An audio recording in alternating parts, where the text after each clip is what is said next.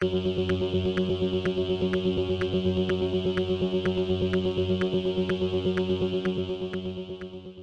y caballeros, bienvenidos a este episodio de 10 a 15, un podcast donde se habla de películas y series en un lapso de 10 a 15 minutos. Yo soy Ángel y en este episodio voy a estar hablando de On Count of Three y de DC Showcase Constantine The House of Mystery. The Count of Three la pueden conseguir en Hulu, mientras que DC Showcase Constantine The House of Mystery está disponible en HBO Max. Así que sit back, relax, que 10 a 15 acaba de comenzar. Disclaimer, este cintillo del trailer contiene temas de suicidio, por lo que sugiero discreción. Cut my life into resort. Suffocation, no breathing, don't give a What? No. It's a song about suicide. You can't listen to music that exactly describes the emotional thing you're going through. You know how cheesy that is? Mm. I don't listen to Alanis Morissette when I'm going through a breakup, and I'm not listening to Papa Roach on the day I'm going to kill myself. On the Count of Three es una película dirigida por Gerard Carmichael, este es su debut directorial, y es escrita por Ari Catcher y Ryan Welch. Y el elenco lo compone Gerard Carmichael, Christopher Abbott, Tiffany Haddish, Lavelle Crawford, J.B. Smooth y Henry Winkler.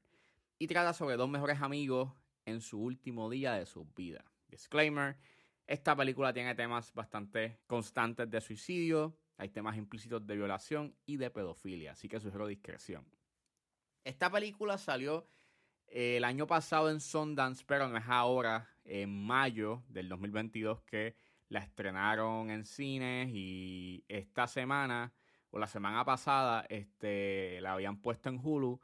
Estaba pues bastante interesado en verla, la vi y es muy buena, es muy buena. Este, aunque es- eso sí, es un viaje bastante, diría que amargo, pero es bien extraño porque esta película tiene como que diversas emociones, deja manifestar muchas emociones, a veces hay momentos bastante tender, a veces tiene estos momentos bastante cómicos, en otros puntos es bastante melancólico, en otros es bastante eh, amargo, triste y es bien interesante esa mezcla de emociones que se dan en esta película. Y, en- y algo que me gustó mucho de esta película es que tiene una mirada bastante real y hasta compleja eh, sobre la depresión y la infelicidad y los traumas del pasado, porque estos dos personajes básicamente pues están lidiando con sus issues y obviamente eh, cada uno tiene este sus traumas en los que están tratando de bregar o sencillamente este el estatus en el cual ellos están viviendo en eh, en ese momento es bastante precario eh, y no se sienten bien, you know, mentalmente. Y eh, me está bien interesante esa conversación que trae a la mesa porque su final y las cosas que suceden son tan complejas y las decisiones que toman los personajes son tan complejas y te hacen cuestionar y te hacen debatir y abren esa conversación que no es sencillamente, you know, esto está bien o esto está mal. Es claro, las acciones que toman estos personajes a lo largo de la película, algunas de ellas no son buenas, o sea, no está bien. Pero más allá de decir que está bien o está mal o de señalar algún culpable, mayormente se enfoca en abrir una conversación de por qué, de por qué están pasando estas cosas y de por qué los personajes están en este estado. Y eso es lo que pa- para mí está bien interesante de la película y la conversación que, que quiere traer a la mesa. Tienes tremendas actuaciones, eh, la química que tiene Gerard Carmichael con Christopher Abbott es excelente, se nota como si fuesen, you know, panas desde la escuela y esa complicidad está bastante presente. Tiene un humor bastante bizarro, como dije, esta película tiene como que diversas emociones este, de por medio y en cierta forma hasta, hasta actúa como la vida en sí, porque a veces eh, la vida misma en momentos de adversidad tienes tus momentos cómicos de manera bien extraña. Nuevamente, estos son unos personajes bastante complejos y, y vuelvo, al final terminas como que debatiendo sobre lo ocurrido. Eh, tienes una muy buena fotografía. eh, me gustó mucho el color grading de esta película, es bastante cálido, con colores bastante llamativos. Eh, de hecho, hay unos buenos tiros que son bastante ambiciosos y puedes ver claramente lo que está pasando. Ese tercer acto fue bastante como que intenso y tenso. No esperaba que fuese como que, que fuese a escalar de la manera en cómo escala ese tercer acto. En verdad estuvo bien hecho. Vuelvo, tienes un final bastante agridulce, te hace, te hace pensar, te hace cuestionar y pienso que es más amargo que dulce, pero obviamente eso va a depender de lo que tú pienses y de, tu, y de, tu perspectiva en sí de lo que pasó en la película. Que pues maybe puedes verlo un tanto more sweet que bitter, pero para mí es más bitter que sweet. Y creo que lo único negativo que hay en la película es como que el, hay un flashback innecesario. Eh, hay un actor que aparece que tiene ya una edad marcada y le ponen una peluca y se nota que es una peluca. Y yo hubiese preferido que hubiese sacado el flashback porque en realidad la película no corre. O sea, la película no está enfocada en el pasado, está pues transcurriendo en el presente, así que que me hayas puesto un flashback del pasado, pues que es para pues eh, dejarme claro pues, eh, el porqué de ese personaje, pero pienso que lo pudiste haber como que, you know, explicado de otra manera sin tener que tirarme ese flashback y y si querías hacer el flashback, pues pudiste haber conseguido como que un actor un tanto más joven que se hubiese parecido a él. Gerard Carmichael dirige sumamente bien esta película. es un buen debut. Eh, y estoy bien pompeado por lo próximo que haga eh, Gerald Carmichael. Así que sí, vean esta película. Eh, claro está, esta película tiene unos temas bastante sensitivos. Así que pues sugiero discreción. Pero si la van a ver, la recomiendo. Let's use that opportunity to do some good. Are you in? I'm just doing all right. And it's a great day to be alive. I know the sun's still shining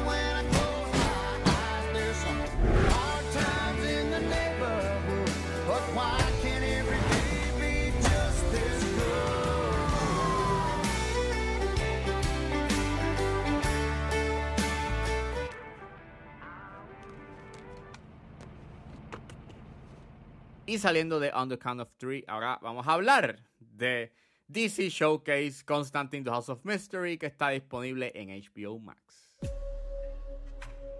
And the dad says the aristocrats. Oh, that's good, mate. Ah, ah. DC Showcase Constantine the House of Mystery es un- una película, entre comillas, dirigida por Matt Peters y es escrita por Ernie Outbacker.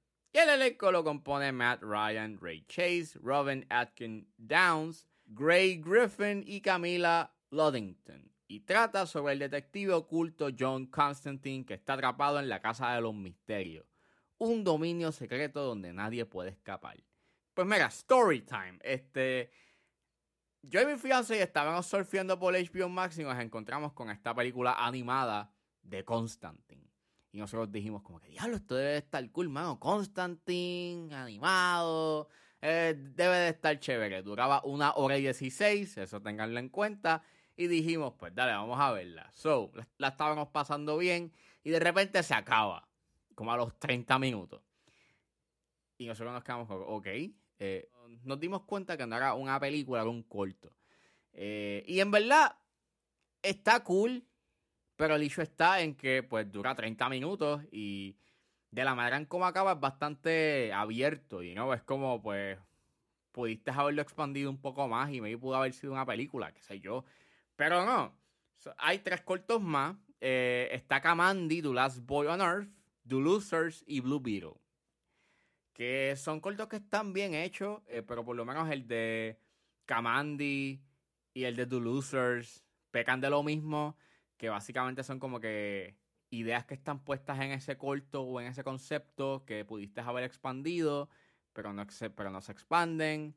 Y pues está bien, a mí está cool. Me gustó mucho el estilo visual de Kamandi, parece como que un cómic de los 60 y 70.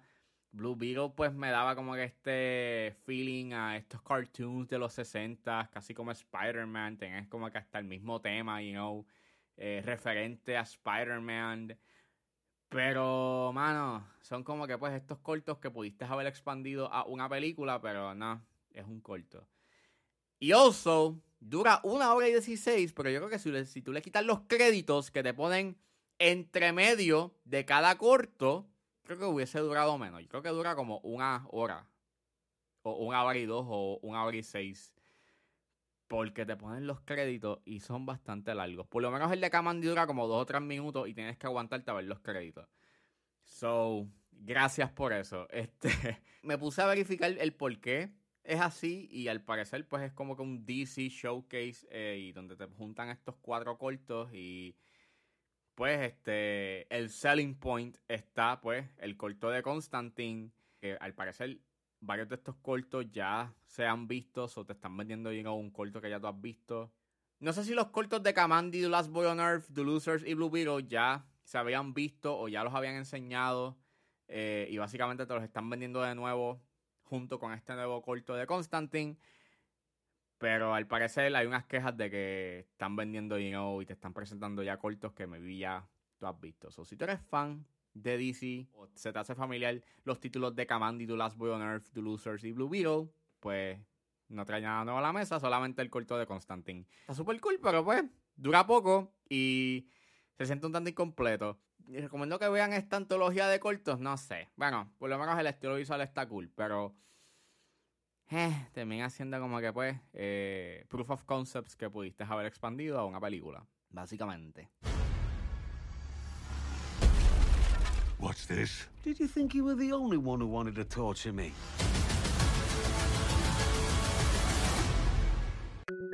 Bueno, eso fue todo en este episodio de 10 a 15. Espero que les haya gustado. Suscríbanse a mis redes sociales. Estoy en Facebook, Twitter e Instagram con ángeles.pr. Recuerden suscribirse a mi Patreon. Me pueden encontrar ahí como Ángel Serrano o simplemente escriban patreon.com slash 10 a 15. Recuerden que con un solo dólar pueden suscribirse y escuchar antes de tiempo los episodios de 10 a 15 y a 4x3. Y si se suscriben a los niveles de 5 y 10 dólares pueden escuchar el episodio exclusivo de Patreon, donde hablo de lo que está pasando en la industria, pero si se suscriben al nivel de 10 dólares, ustedes pueden elegir qué yo voy a ver en los futuros episodios de 10 a 15 y a 4x3. Recuerden buscarme en su proveedor de podcast favorito como 10 a 15 con el Serrano. Gracias por escucharme y nos vemos en la próxima.